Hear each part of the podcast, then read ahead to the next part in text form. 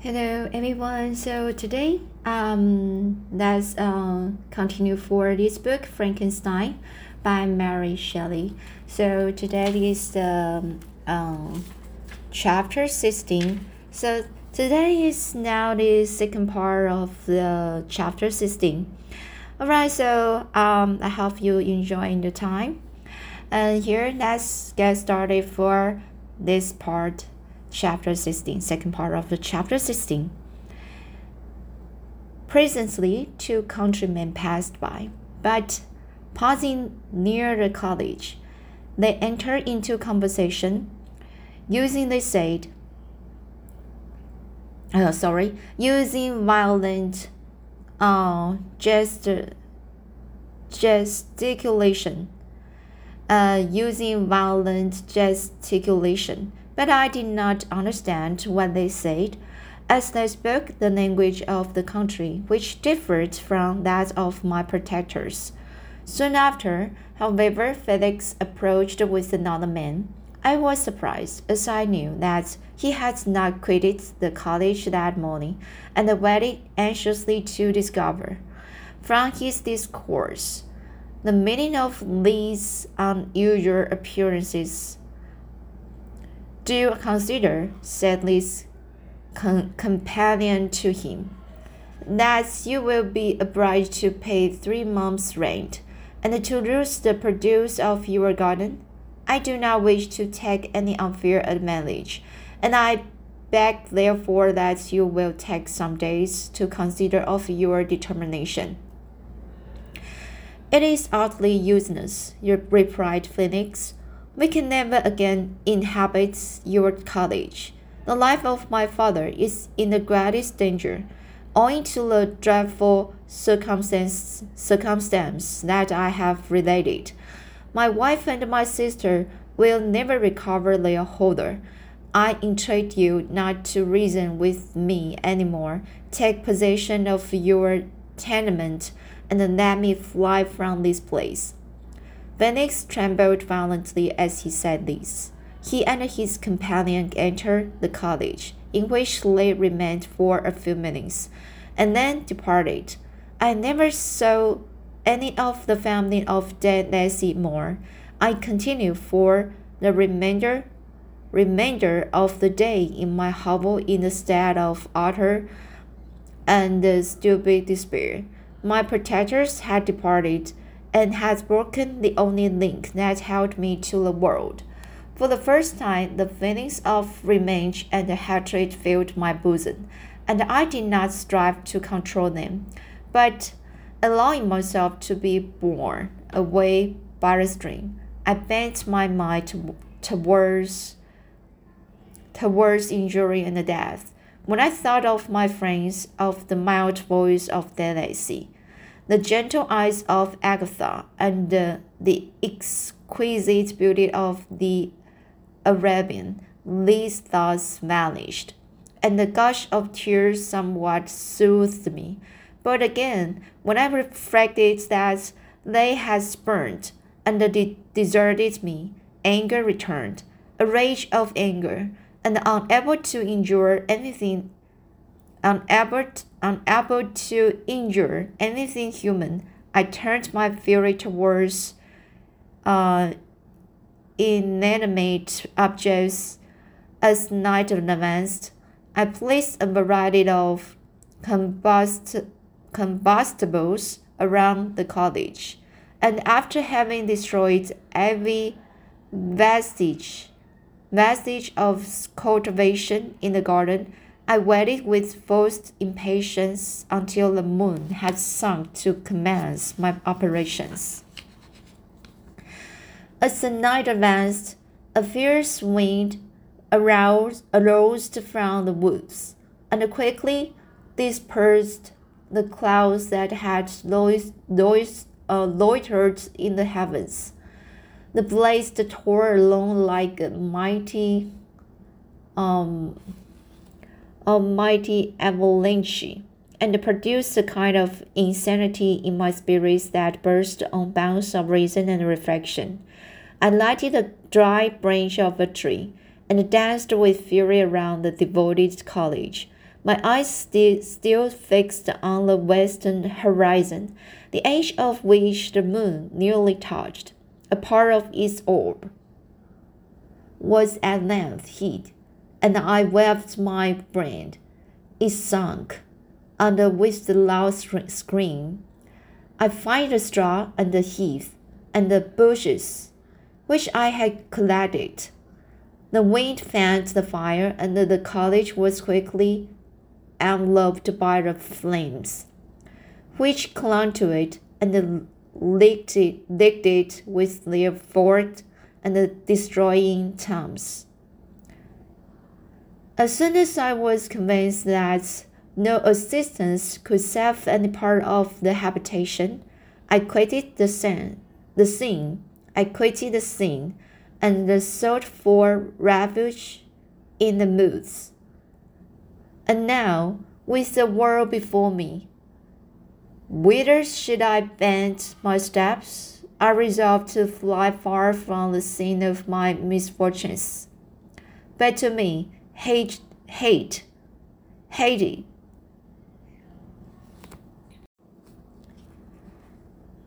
Mm, so, sorry, so hated and uh, despised. Every country must be equally horrible. At length, the thought of you crowds my mind. I learned from your papers that you were my father, my creator, to when could I could I apply with more feelings than to him who had given me life? Among the lessons that Felix had bestowed upon Safie, geography had not been omitted. I had learned from these the relative relative situations of the dif- different countries of the earth.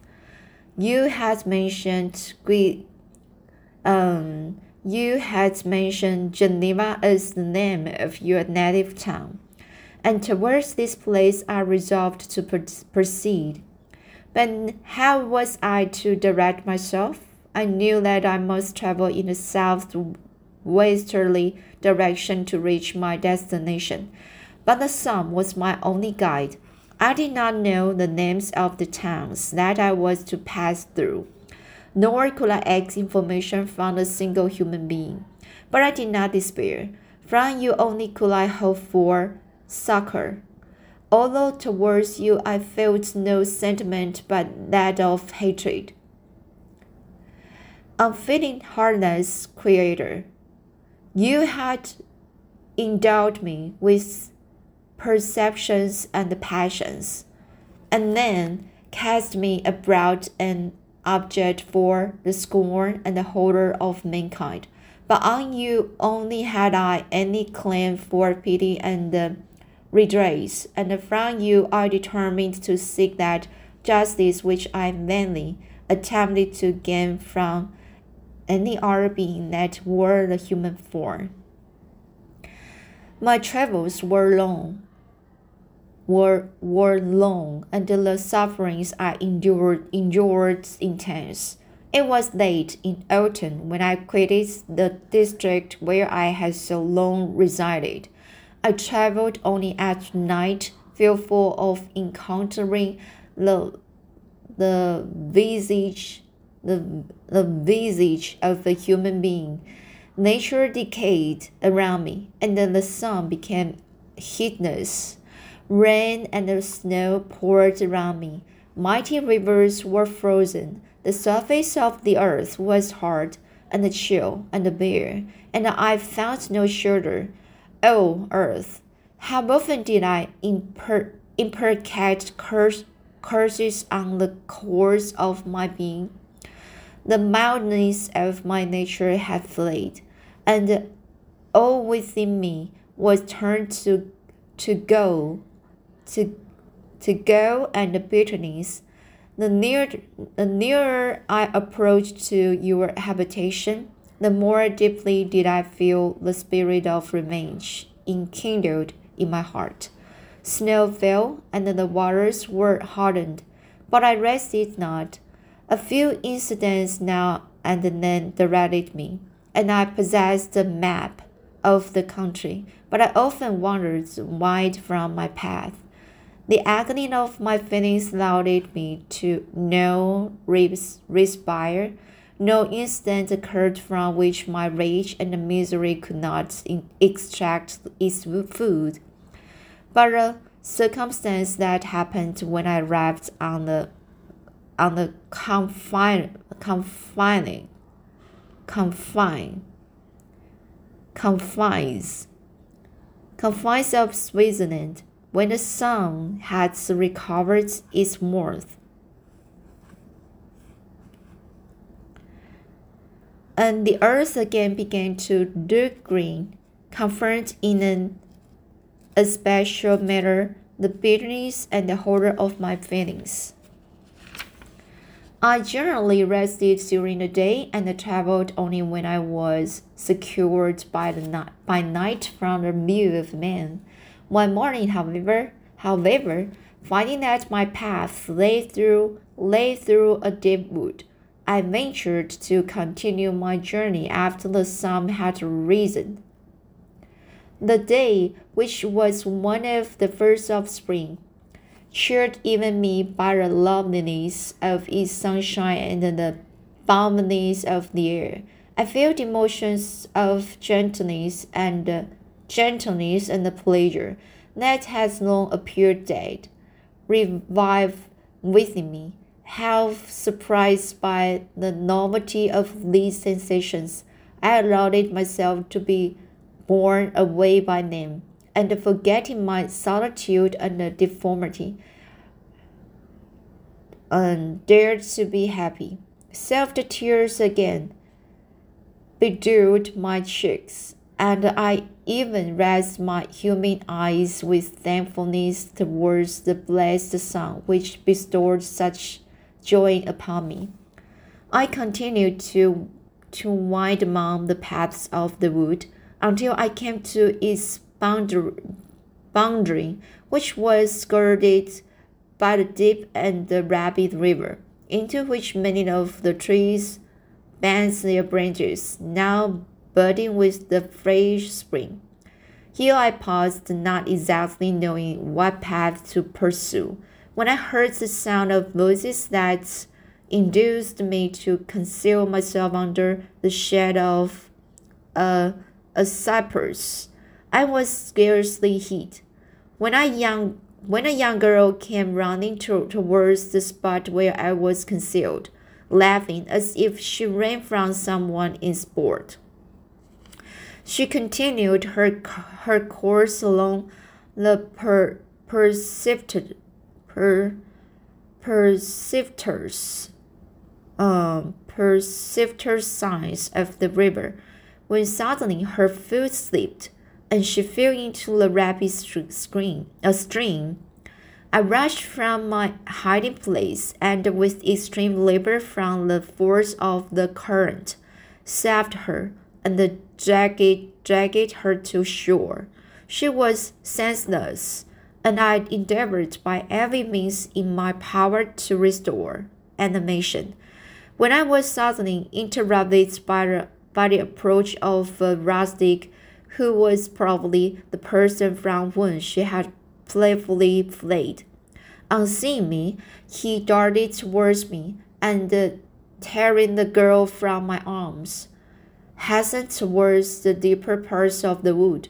I followed speedily. I hardly knew why, but when the man saw me draw, draw near, he aimed a gun, which he carried at my body and fired.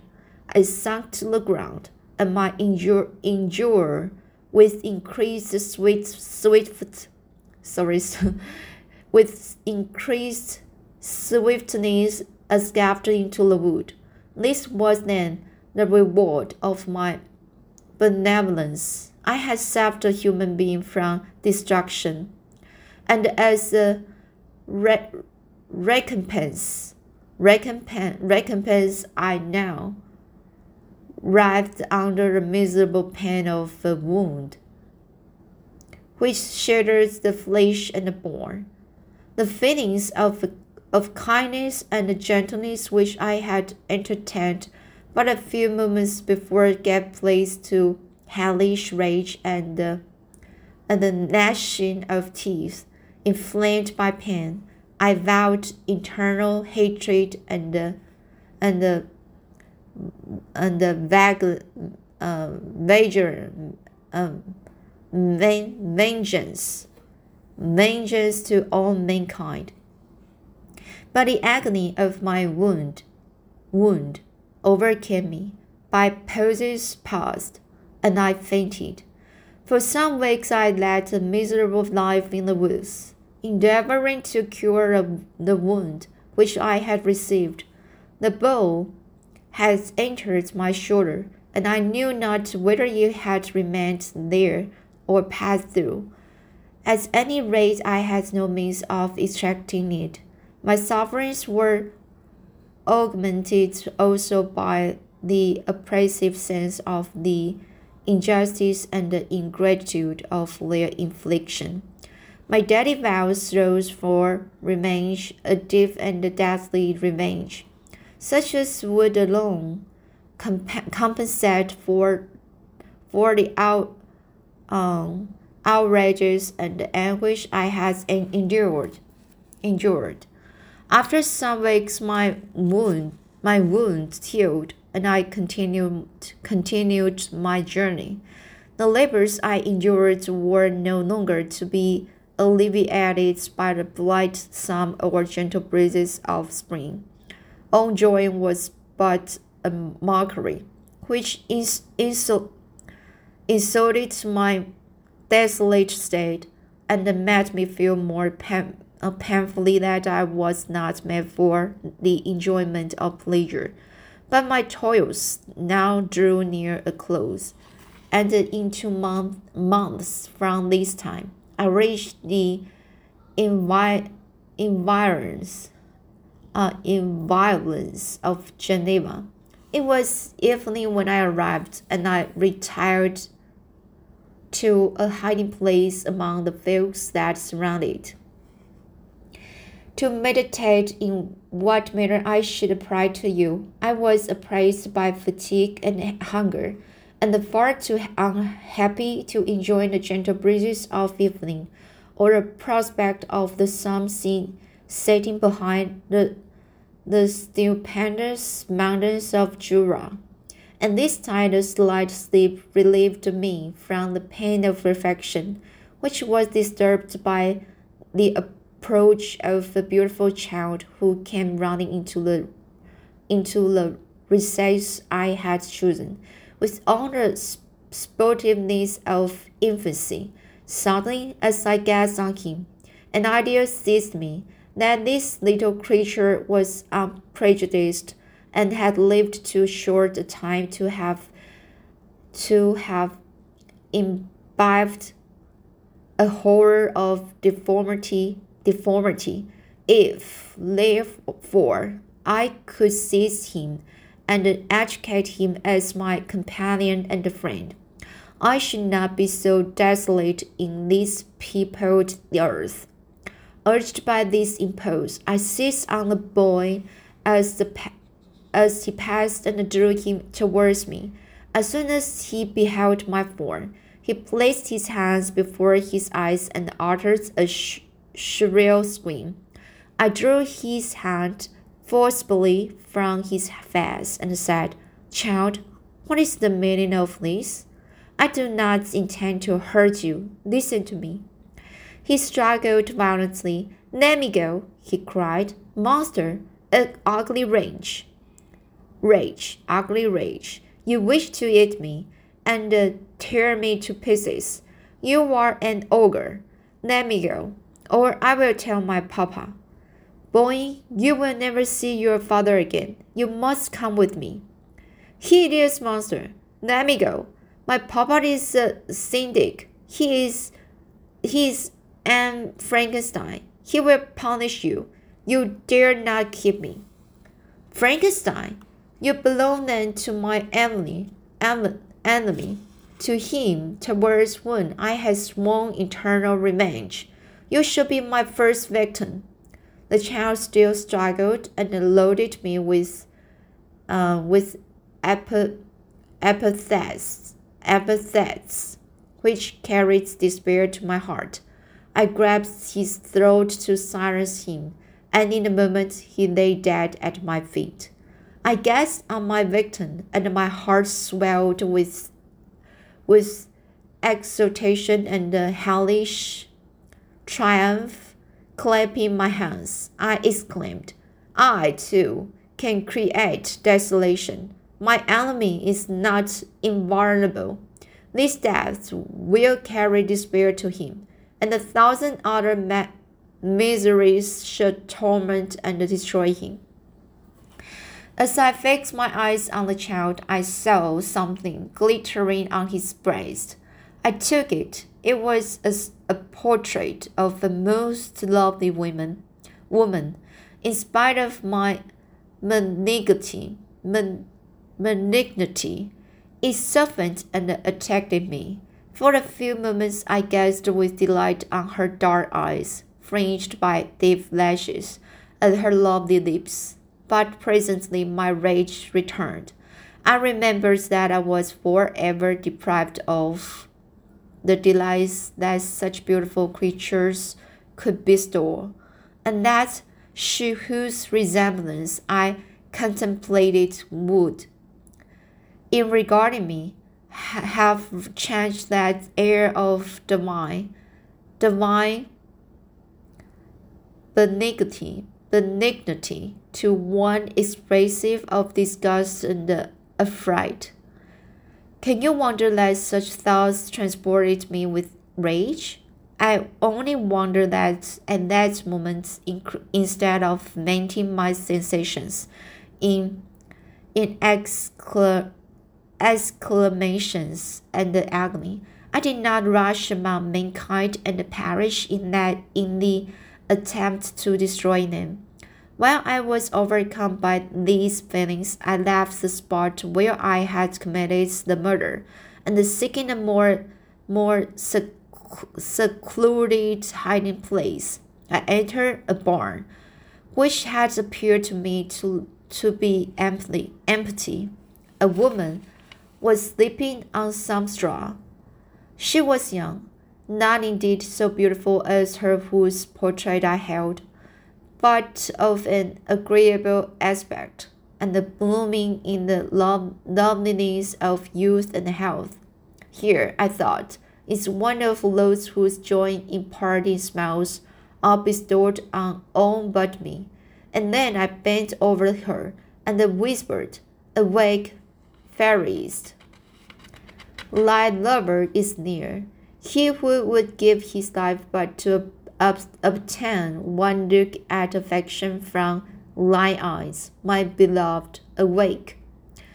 The sleeper stirred. A thrill of terror ran through me. She should indeed wake and see me and curse me and denounce the murderer.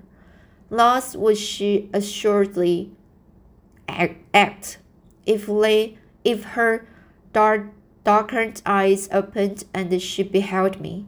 The thought was malice. It stirred the faint within me. Not I, but she should suffer. The murder I have committed because I am for ever robbed of all that she would give me. She should atone. The crime the crime has its source in her. Be hers the punishment thanks to the lessons of Felix and the and the and uh, the sanguinary laws of men. I had learned her now to work mischief. I bent over her and placed the portrait securely in one of the folds of her dress. She moved again, and I fled.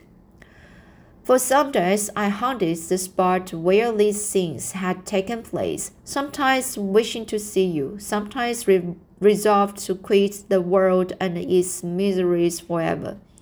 And then I wandered towards these mount mountains, and have, ra have ranged through their immense, immense recesses, cons consumed by a burning passion which you alone can gratifying. We may not part until you have promised to comply with my requisition. I'm alone and miserable. Man will not associate with me, but one as deformed and horrible as myself will not deny herself to me. My companion must be of the same species and have the same defects. This being you must create. So this is the chap second part of the chapter 16. Here in chapter 16, it uh the the the demon a demon uh the monster he tried to explain um why he raised his hatred his hate uh to his creator. And so it's so terrible. The hate the hate in in his mind and the really difficult to to to move move move them move it off. So when the the person um the person um uh his or her hearts with the uh uh only hates death no any love the person might might easily get lost and uh, they just can control them um one's oneself and uh, to give to learn to to to learn to how to give a love or or some other um happiness to our people. And uh, now the monster.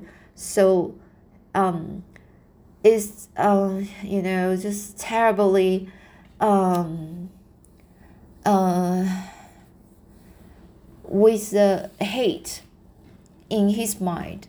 So he just can't he just can't accept uh from other people because his faces his face and uh, and the so he he might be so sad and the the some sadness and uh, and uh, and uh, some other um, miseries uh, in his mind and uh, really hard to recover by uh, by himself because nobody I, I just can believe that uh, we people really um, uh, needs really needs the love you know people from any other people.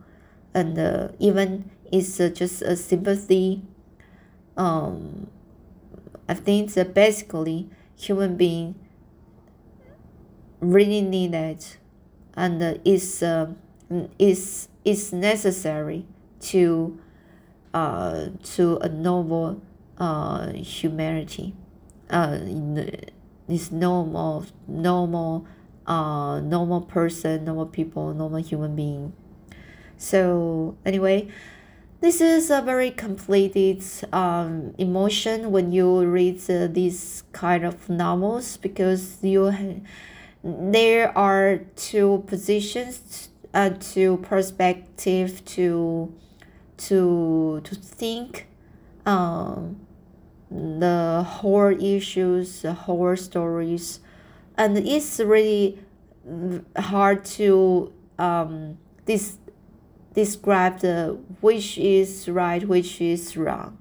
Yeah right. So anyway so this uh, uh chapter 16 i will read uh, chapter 17 next time I hope you enjoy this uh, story and uh, I hope uh, you have a nice day. See you next time.